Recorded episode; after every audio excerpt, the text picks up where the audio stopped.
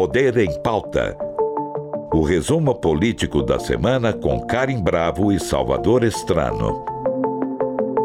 Bem-vindo ao Poder em Pauta, o seu resumo dos principais acontecimentos políticos da semana. Nos últimos sete dias, o protagonista em Brasília foi, sem dúvida, o Congresso Nacional. O Senado e a Câmara deram início a uma nova legislatura na quarta-feira e, no mesmo dia, definiram quem serão os próprios líderes pelos próximos dois anos. Na Câmara, sem novidades, com o apoio do Centrão, do presidente Lula e de mais uma dezena de partidos, o deputado Arthur Lira, do PP de Alagoas, venceu a disputa pela presidência com uma votação recorde, 464 votos. No Senado, a disputa foi mais apertada, assim como Lira, Rodrigo Pacheco também foi reeleito. Mas o senador bolsonarista, Rogério Marinho, conquistou pouco mais de um terço dos votos, um indicativo da força que a extrema-direita terá no Senado daqui para frente. Foi também na quarta-feira que o Supremo Tribunal Federal voltou do recesso do Judiciário. Logo na abertura, a presidente da corte, ministra Rosa Weber, deu um recado duro, direcionado aos golpistas que invadiram o prédio da corte no último dia 8.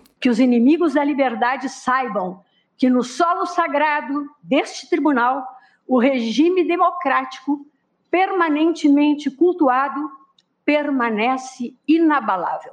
Frustrado restou o real objetivo dos que assaltaram as instituições democráticas. O ultraje só poderia resultar, como resultou, no enaltecimento da dignidade da justiça e no fortalecimento do valor insubstituível do princípio democrático. Jamais no aviltamento do Poder Judiciário. E para coroar a semana já muito agitada, na quinta-feira, o senador Marcos Duval, do Podemos do Espírito Santo, veio a público denunciar o que seria uma tentativa de golpe de Estado orquestrada pelo ex-deputado Daniel Silveira. O Daniel Silveira começou então a fazer a explicação de por que então do ter sido chamado. E aí ele falou: ó, como você está tendo um acesso frequente com o ministro Alexandre de Moraes, eu achei estranho até ele ter essa informação porque eu nunca tornei público, que é exatamente do trabalho de inteligência, a gente queria te passar uma, uma missão que pode salvar o Brasil. A ideia seria, eu, eles colocariam o equipamento de, de gravação, teria um veículo já próximo ao STF, captando o áudio, e eu nessa reunião com o ministro Alexandre, eu conduzindo para ele falar que em algum dos processos dele ele ultrapassou a linha da Constituição. Em uma operação sem qualquer elo com essa denúncia, a Polícia Federal prendeu Daniel Silveira na manhã de ontem por ordem do ministro Alexandre de Moraes. E para discutir todas essas movimentações, a gente conversa agora com o sociólogo Túlio Custódio. Túlio, como se não bastasse todo esse agito que a gente acabou de descrever aqui na abertura do programa, né? O ministro Alexandre de Moraes confirmou que foi procurado pelo senador Marcos Duval por conta dessa tentativa de golpe. Ele disse que o congressista solicitou uma audiência em dezembro, mas não adiantou qual seria a conversa. Então, o ministro do STF afirmou que essa tentativa de golpe foi uma operação tabajara que mostra o ridículo a que chegamos na tentativa de um golpe de Estado no Brasil. Alexandre de Moraes negou a nova versão de Marcos Duval, de que teria conversado com ele antes do encontro com Bolsonaro e Daniel Silveira em 9 de dezembro, e afirmou que a única conversa que ele teve com o senador foi em 9 de dezembro no Salão Branco do STF. Que avaliação você faria, é, Túlio, dessa fala do, do ministro Alexandre de Moraes? É, ele escondeu, de certa forma, isso? Eu queria o seu olhar sobre essa colocação de Alexandre de Moraes. O ponto é que, por mais que exista todo um clima de polarização, de disputa, de competição, de enfrentamento, a vida, né, a troca, a interação em Brasília, ela é bastante constante, bastante frequente, né? Muitas vezes a gente tem a percepção, principalmente por conta das redes sociais, etc., que como se as pessoas estivessem cada um de um lado, ninguém se vê, ninguém se olha, mas a vida em Brasília é uma vida de fluxo, de constante interação. Então, acho que isso é uma coisa importante para a gente ter em mente. Ou seja, encontros, trocas, cafés, esbarradas no corredor são coisas que acontecem e são muito comuns. Né? Não há nenhuma anormalidade nessa, nessa questão. O que é muito diferente, né, que aí é o segundo ponto, é, que tem a ver, na verdade, com o segundo ponto que eu vou colocar, que são é, reuniões ou com luz que são explicitamente, propositalmente construídos para se articular coisas. Ou seja, no meio de todas as interações em encontros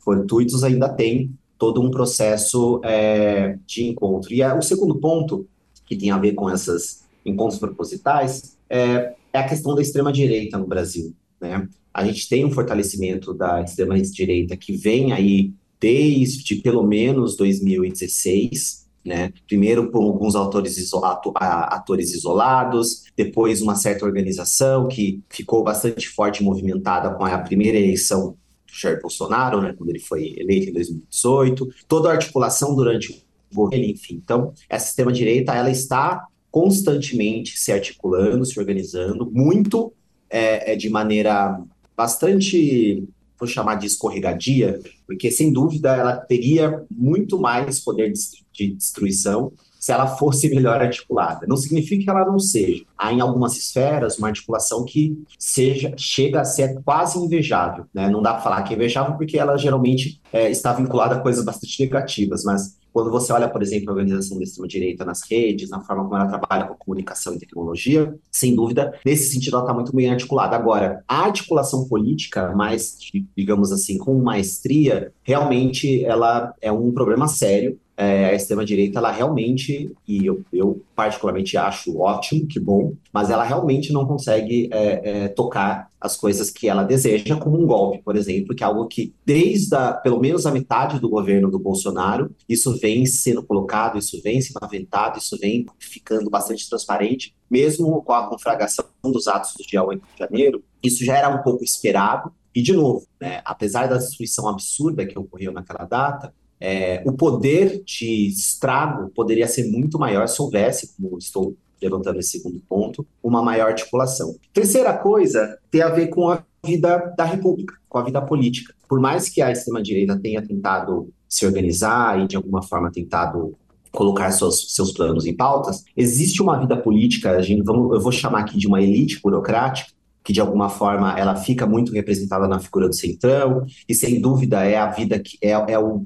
é o movimento né, dessa, dessa elite burocrática que se mantém no poder, independente de quem esteja à presidência, à frente do executivo é, e afins, que ela prossegue. Ela é um móvel, ela é de alguma forma fluida e ela vai se regimentando e se reorganizando a partir de seus interesses e a partir das possibilidades que ela tem em cada momento. Seja o que foi o governo feito Lula, ou seja o que foram os governos, né, um e meio da Dilma, e com muita força é, é, na, no governo Temer e depois o Bolsonaro.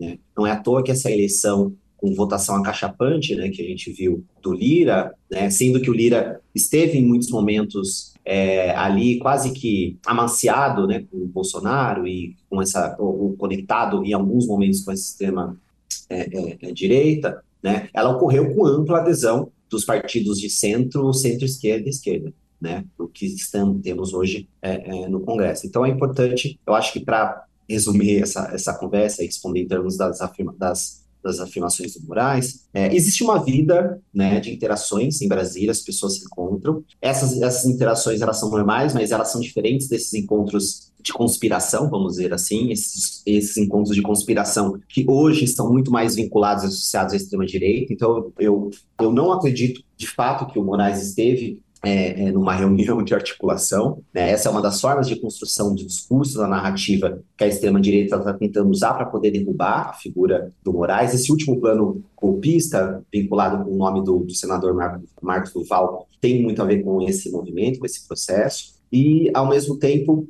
há toda uma articulação da vida política feita por elite burocrática de, de Brasília, é, incrustada aí nas imagens do Legislativo, especialmente, na Câmara e no, no Senado, que, é, apesar das mudanças, ou apesar da, dos ventos, ela prossegue e mantém-se firme e forte e, com certeza, vai ter bastante impacto nas possibilidades de ação agora no novo governo uh, Lula. Só para a gente, só um desfechozinho pequeno disso, é, você acha que o, o, essa conversa né, entre Marcos Duval e Alexandre de Moraes pode prejudicar o próprio ministro ou não? Eu acho que ela pode ser usada assim, mas aí ela se torna, ela vira parte de um embate de narrativas, né? O que ficou evidente, olhando-se o plano do Leão Silveira, mas também a minuta do golpe que foi apreendida na casa do ex-ministro Anderson, é, Antônio Anderson Torres, desculpa o nome agora me fugiu, é, é, que há sim uma tentativa constante de uma articulação que não mais, ela, ela não apenas está envolvida num golpe, né? A primeira tentativa era que a eleição não fosse validada e depois que não houvesse a posse é, é, do Lula, mas é, é especialmente em desvalidar e descreditar uma figura do STF, especialmente do Alexandre de Moraes, que é uma figura que tem sido protagonista de embates jurídicos e políticos né, muito fortes com o bolsonarismo. Então, eu acredito que sim, é, em termos de narrativas, isso pode com certeza ser utilizado uma tentativa de descreditar a imagem do, do, do, do Alexandre de Moraes frente à sociedade. Algo que eu considero muito difícil porque especialmente nesse caso a narrativa ela ainda não tem mais evidências que de alguma forma possam dar mais força à narrativa. Então ela, ela ainda é uma narrativa que serve mais fortemente para os, os digamos assim, os torcedores, né, são quase fãs da extrema direita. Eu acho que ela não tem uma aderência com a, a, a sociedade civil por enquanto. Túlio, e só para a gente finalizar esse assunto, eu acho que você fez uma relação que é essencial para entender esse, esse episódio, que é a minuta golpista encontrada na casa do ex-ministro da Justiça e esse momento de agora. Aparentemente, pelo que a gente sabe até aqui, tudo o que aconteceu nesse sentido de golpismo, de enfrentamento à instituição democrática por parte da presidência da República veio do momento em que acabou a eleição e o Lula teve um resultado favorável. Daí, se você coloca em uma ordem cronológica, você consegue ver claramente que foram tentadas diversas opções de melar a eleição de algum jeito. No dia 31, quando o Bolsonaro faz aquela live, dia 30, desculpa, quando o Bolsonaro faz aquela live e fala: Olha, eu tentei e não deu, encerrou-se um ciclo ou a gente pode esperar uma continuidade dessas tentativas golpistas daqui para frente? Eu acho que a gente pode sim esperar é, tem algo muito importante desse processo que os estudos de ponta que têm sido realizados nos últimos anos, destaco aqui alguns nomes, como Rosana Pedro Machado, Isabela é, é, Calil, enfim, tem é, se debruçado para entender o que é o bolsonarismo, o que é esse movimento. Tem uma palavra que é muito importante, ela, ela pode ser entendida de uma forma equivocada, mas ela é importante de ser utilizada. Né? Os bolsonaristas, eles são revolucionários mas uma espécie de uma má revolução. Mas o ponto é que está por trás disso é que eles acreditam de fato que eles precisam transformar veementemente o sistema. Né? Não se trata de um jogo de poder, no sentido que, bom, as regras do jogo estão aí, nós vamos nos conectar a essas regras do jogo e vamos fazer um processo de competição onde eu valido aquilo que existe, mas busco poder acima dele. Na verdade, o que eles pretendem é destruir, né? ou seja, é um processo de transformação total, de destruição daquilo que existe, para se instituir uma nova ordem. Né? Uma, é uma visão é, é, negativa, né? repito, enfatizo, sublime, né? mas é uma visão revolucionária da realidade. Então, essa, essa live do Bolsonaro, assim como outras declarações que foram aparecendo durante o processo, a própria, o próprio comportamento dele diante, né, a coisa da depressão, de ficar fechado, né, de, de não aparecer e logo depois é, é fazer a, a, viagem, né, que por muitos, inclusive por mim, acredito como processo de fuga, né, deixa claro que são novas mensagens ou novas sequências para esse processo que vai continuar em andamento. Né. O a própria existência do dia 8 e agora essa movimentação de tentativa de, eh, de se incriminar, né, via Daniel Silveira, principalmente, a figura do, do do ministro Alexandre de Moraes, é uma mostra de que esse processo ainda está em andamento. Né? Novas tentativas novas possibilidades, novos movimentos nesse, é, é, é, nesse jogo, que eu, eu diria até que não é um xadrez, né? A gente geralmente se usa ima a imagem de xadrez para se falar de movimentações políticas. Eu, eu gostaria mais de, de usar como imagem aquele jogo da queimada. Não sei se vocês lembram aquele jogo que era muito Sim. comum na infância, né? Onde tem um time de um lado, um time de outro, uma quadra, e o seu desafio é jogar a bola no outro time para poder se pegar a bola, queimar a pessoa e a pessoa é retirada do jogo. Sim. O movimento político que os bolsonaristas feitos é um movimento de queimada, né? um movimento mais agressivo, mais é, é, focado, que não parou. Né? Eu acho que ele vai continuar ele vai é, prosseguir e é por isso que também é importante a gente continuar falando sobre isso, para manter-se acesa a ideia de que não é apenas sobre a eleição. O processo vinculado, ou os movimentos vincula políticos vinculados ao bolsonarismo, são movimentos de transformação da sociedade brasileira em todos os aspectos possíveis. No momento agora, eu acho que a gente tem uma luz amarela, quase vermelha, vermelha em relação ao Senado. A força do bolsonarismo no Senado, neste momento, é, um, é, um, é uma força que é, é, propositalmente armada, porque é a partir do Senado que uma série de grandes decisões são tomadas, então é muito importante essa composição que eles é, conseguiram arregimentar naquele espaço. Grandes figuras do bolsonarismo estão lá, a lembrar, por exemplo, a Damares e, e algumas outras. Então, é, eu não acredito que parou. Né? É só uma nova etapa e isso vai é, continuar de outras maneiras, de outras formas. Com certeza, a possível volta ou não volta do Bolsonaro tem é, é, é vai ser um capítulo importante dessa ao Brasil, né? É um, vai ser um capítulo importante desse jogo. Enfim, a gente tem que continuar acompanhando. Agora, Túlio, antes da gente falar, a gente vai chegar lá falar da votação da para a presidência da Câmara e do Senado. Eu só queria te fazer uma outra pergunta. Era, na sua opinião, você acha que era preciso uma CPI? Porque todos, todo mundo está falando que não há clima para uma CPI. Eu acredito que de uma maneira racional seria sim interessante é, é, uma CPI de alguma forma que conseguisse concentrar os esforços de juntar as narrativas, juntar os processos e de alguma forma que é algo que a imprensa está tentando fazer, né, de mostrar como existe uma linha que conecta todos esses pontos, é, mas isso ficar mais evidente no processo é, é, é institucionalmente colocado é, na Câmara, no, no, no, Congresso. No entanto, eu acho que menos sobre o clima é neste momento uma aposta muito alta porque apesar da gente ter já uma série de acontecidos, e com certeza o dia 8 de janeiro é muito importante para isso nesse, nesse, nesse aspecto, é, uma CPI é sempre um, um grande tiro, é quase que um momento onde você reúne para falar vai ou não vai. Então, de acordo com as movimentações políticas que ainda estão acontecendo, esse jogo de queimada promovido pelo bolsonarismo, toda a articulação que foi feita pela elite burocrática de Brasília, né, e a eleição do Lira, etc., a gente vai falar um pouco mais sobre isso, essa, esse momento novo, vamos dizer assim, né, do início do governo, a gente ainda não chegou nos 100 primeiros dias do governo Lula. Então, nesse momento, eu acho que pode ser sim uma aposta muito alta o estabelecimento de uma CPI, que pode virar uma contranarrativa de perseguição política, que é uma, uma narrativa que o bolsonarismo, de alguma forma, já vem se apropriando e não é de agora pelo menos, inclusive durante o governo Bolsonaro, essa foi a grande tom do governo dele, né? Não posso fazer o que eu preciso fazer porque sou perseguido pelas pessoas da instituição. Isso que a gente precisa derrotar e destruir essas instituições para que eu consiga fazer o que precisa ser feito. Agora, no final, quando ele fala, gente, não consegui fazer, ou seja, agora precisamos mesmo destruir tudo que está aí para a gente conseguir implantar aquilo que a gente deseja. Então, nesse momento, apesar de eu achar importante uma CPI, é, eu acredito que é uma aposta muito alta, forças políticas no momento podem é, incorrer, e enfim. Túlio, te ouvindo falar, eu entendo que o Tiririca estava errado. Pior que tá, dava para ficar, né? Com certeza, ah. sempre dá. Sempre dá. Você está ouvindo Poder em Pauta o resumo político da semana. Vamos falar um pouquinho, Salvador, da votação?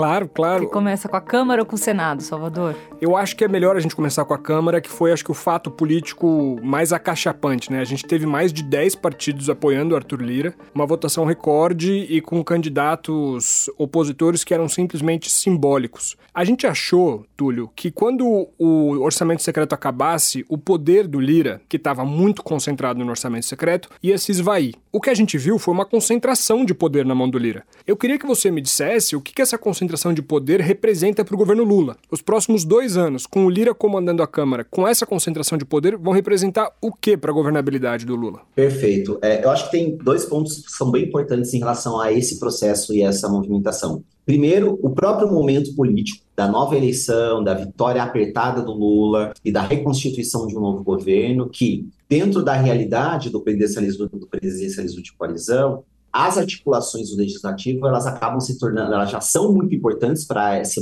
essa modalidade de presidencialismo que a gente vive, elas se tornam mais importantes ainda. O Lula ele está retornando no terceiro mandato, apesar de todas as narrativas que são construídas, ele não está voltando como um bom filho à casa torna. Ele está voltando para uma casa da qual ele não morava mais. Ela foi completamente é, modificada, ela foi completamente é, é, mexida. Então ele volta com uma espécie de peço licença para chegar. Né? Isso é muito importante, porque é, a própria campanha dele e, e muitas das pessoas que são muito próximas, né, não só ao PT, mas às alas progressistas, construiu-se essa noção de que né, o bom filho a casa torna. Mas a realidade política, principalmente pela mudança que houve de tom e de ventos em Brasília, né, no poder, na elite burocrática, desde 2016, na verdade desde 2014 para 15 precisamente, mudou o tom, né? E o Lula volta pedindo licença para chegar. Então, isso é muito importante para entender a importância que a negociação tem na relação com a Câmara e com o Congresso. E o segundo ponto é que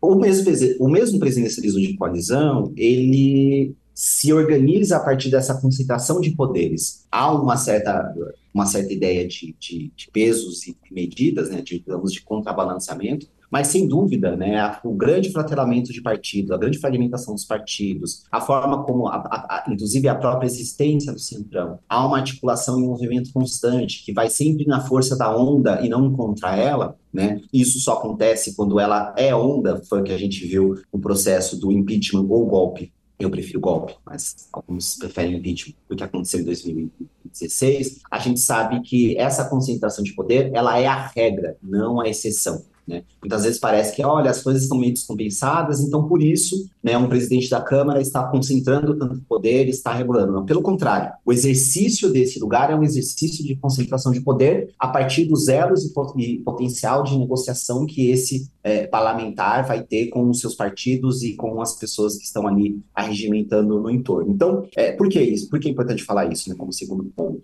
Seja mensalão, como a gente discutiu lá nos anos 10, seja mensalinho, sejam outras formas de corrupção, seja a sua versão é, é, arregimentada, power up, com bastante o whey training, que é o orçamento secreto, essas são apenas manifestações desse poder. Ou seja, o poder do Lira não depende do orçamento secreto. O poder do Lira se manifesta pelo, pelo orçamento secreto. E essa é uma inversão importante para a gente entender que, mesmo com a queda do orçamento secreto ou com o desbaratinamento de outras operações, como foi o processo da corrupção no, no, no principalmente no segundo mandato do governo Lula, e depois toda a discussão que seguiu é, a Lava Jato a partir disso. Essas, essas questões de dinheiro, vamos dizer assim, de orçamentos e afins, elas são manifestações de poder, elas não são condicionantes do poder. É só porque existe uma figura concentradora que consegue regimentar as conexões é que essas possibilidades são viáveis. Então faz muito sentido que todos os deputados e deputadas se organizem e, se, e, e, e ajam em torno desse, desse, desse arregimento. E não, sei lá, abandonem o barco a partir do momento que a ideia do orçamento secreto caiu. O orçamento secreto caiu por hora, mas outras coisas vão aparecer. E com certeza elas fizeram parte desse processo de articulação. Por quê? Porque a forma como nós estamos organizados na distribuição dos poderes, né, dentro do presidencialismo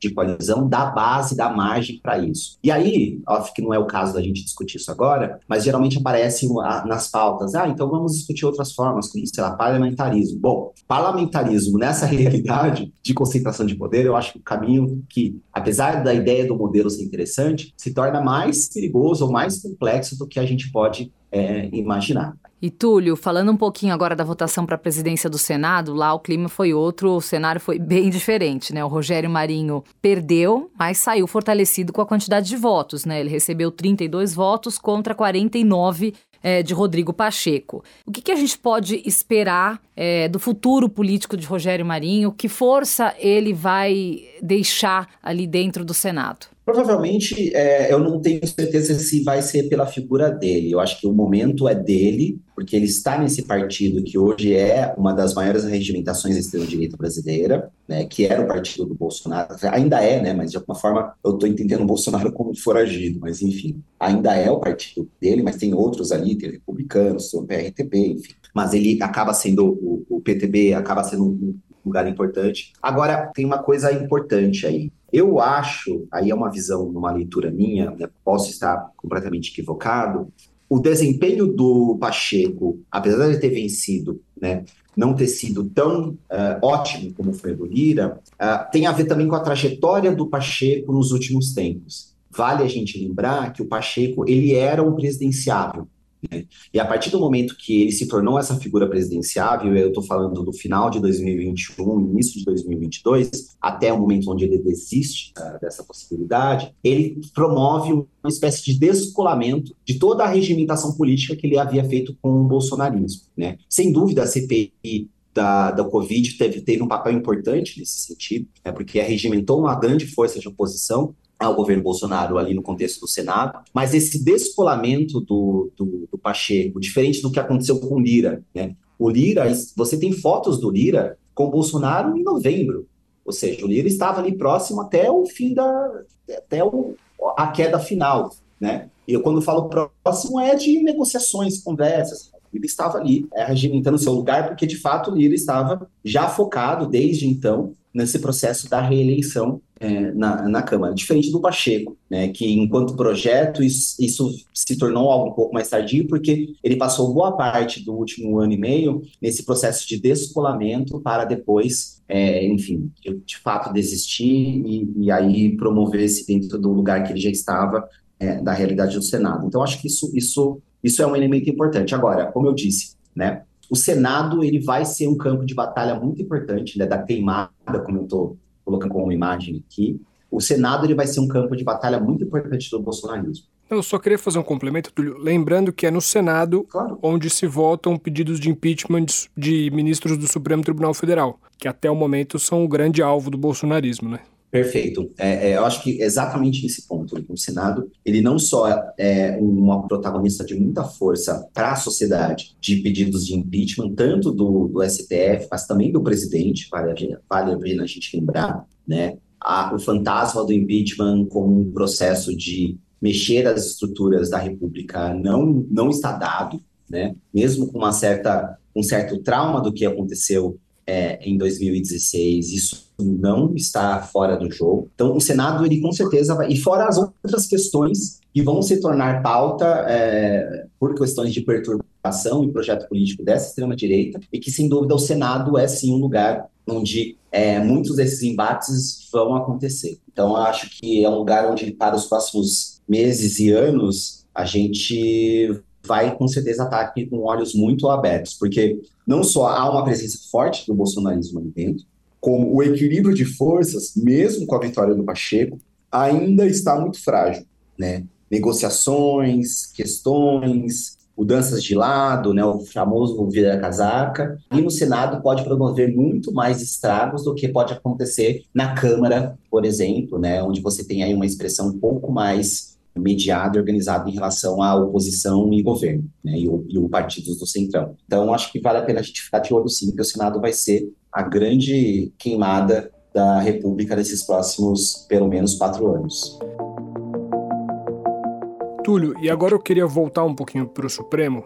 É, a gente ouviu agora na abertura o discurso da Rosa Weber. Ele ecoa muito a campanha publicitária que o Supremo tem divulgado, que é Supremo inabalado é, ou inabalável, é, que é uma, uma ideia de que você pode entrar lá e quebrar tudo, o Supremo continua sendo o Supremo e continua sendo uma instituição forte e essencial para a continuação da democracia. Eu queria que você me falasse um pouquinho dessa postura que o Supremo está adotando é, a partir desses ataques recentes.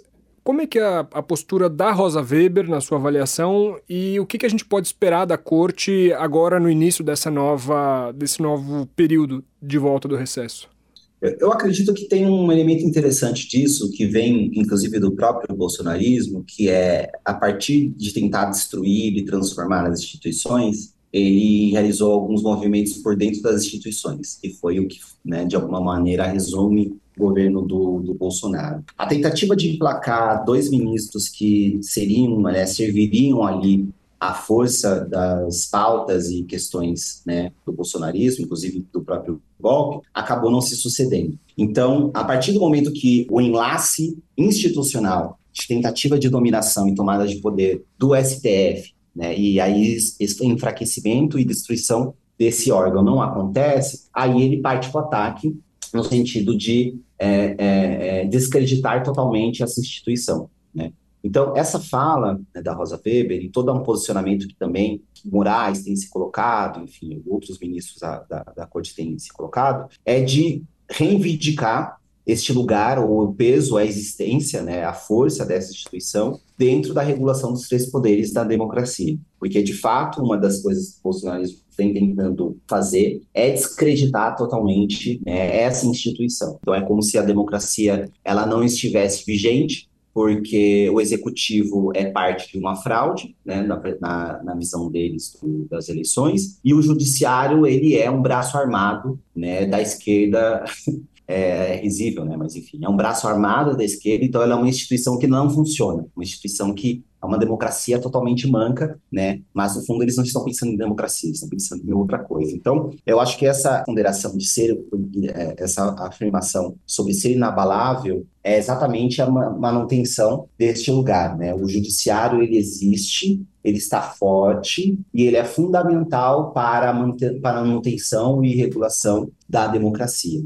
Acho que é, é, é bem por essa linha que a, a, a, fala da ministra ela vai se, se conformando. E claro, né, acho que a gente tem que lembrar, apesar de todos os outros episódios dos anos e governos anteriores ao, ao Bolsonaro, né, talvez nunca tanto, de uma maneira tão expressiva, o STF teve que atuar como, de fato, essa força pendular para que não houvesse né, um total é, descambamento da, da democracia. Então, por ela estar em evidência, ela se torna um alvo mais forte ainda desse bolsonarismo. E aí reafirmar esse poder acaba sendo é, importante também nesse jogo de narrativas. Só para a gente encerrar, porque eu acho que já está bem claro, a gente conseguiu abordar todos os assuntos, né? Logo no, na volta do recesso do Judiciário, o presidente Lula é, afirmou que saíram do Supremo decisões corajosas diante dos atos golpistas. Ao fim desse período que marcou certamente o mais duro teste da democracia brasileira desde a Constituição de 88, é nosso dever registrar o papel decisivo do Supremo Tribunal Federal e do Tribunal Superior Eleitoral na defesa da sociedade brasileira contra o arbítrio. Daqui desta sala, contra a qual se votou o mais concentrado ódio dos agressores, partiram decisões corajosas e absolutamente necessárias para enfrentar e deter o retrocesso, o negacionismo e a violência política. Então, Lula fez aí, claro, um, um elogio muito explícito ao ministro Alexandre de Moraes. E isso o empodera ainda mais? O que há por trás desse elogio, Túlio? Esse elogio tem uma história. É, ele tem uma história porque o mesmo Lula e forças vinculadas ao PT é, acusaram o STF de estar acovardado no processo de impeachment da, da Dilma. Então, essa, essa declaração ela tem história. Né? A gente, eu vou brincar aqui com uma coisa mais popular, né? a gente às vezes ignora os signos. Né? Lula é um escorpiano ou seja, ele nunca esquece nada. E como eu disse, né, Lula está no momento onde ele está retornando a casa pedindo licença para entrar. Então, essa declaração, mais do que um apoio firme a essa instituição, um apoio firme ao judiciário para a conformação dos três poderes da República, é também uma, uma espécie de uma rearticulação de proximidade com uh, o STF, né, no sentido de demonstrar digamos, é, boa convivência, uma certa generosidade do lado, do lado dele, diferente do, do presidente anterior que né, estava em constante embate e tentativa de destruição para que é, o STF seja reconhecido como uma força importante atuante dentro dessa da democracia. Eu não acredito que traz mais força, não. Eu acho que é apenas uma espécie de um alinhamento público de que o executivo está alinhado com o legislativo e está alinhado com a, o judiciário para a condução da democracia com a força devida e a divisão dos três poderes. Eu acredito que tem mais essa, essa, essa vinculação e também essa questão histórica, uma retomada, vamos dizer assim, de um lugar de proximidade, né, que, diferente daquela afirmação anterior do, do, do, do STF estar acovardado. Bom, foi muito legal falar com você. Nós conversamos com o sociólogo Túlio Custódio. Túlio, muito obrigada pela sua presença aqui no Poder em Pauta. Esclarecemos muitas dúvidas hoje, batemos um papo muito legal. Obrigada pela sua presença. Eu que agradeço. Foi um imenso prazer poder participar aqui com vocês. E a gente se encontra na semana que vem para discutir os novos atores e os novos fatores que vão aparecer nos próximos sete dias. Até lá. Você ouviu Poder em Pauta, o resumo político da semana com Karim Bravo e Salvador Estrano. Produção de Gabriela Paques, trabalhos técnicos Wagner Freitas, realização Rádio Cultura, emissora da Fundação Padre Anchieta.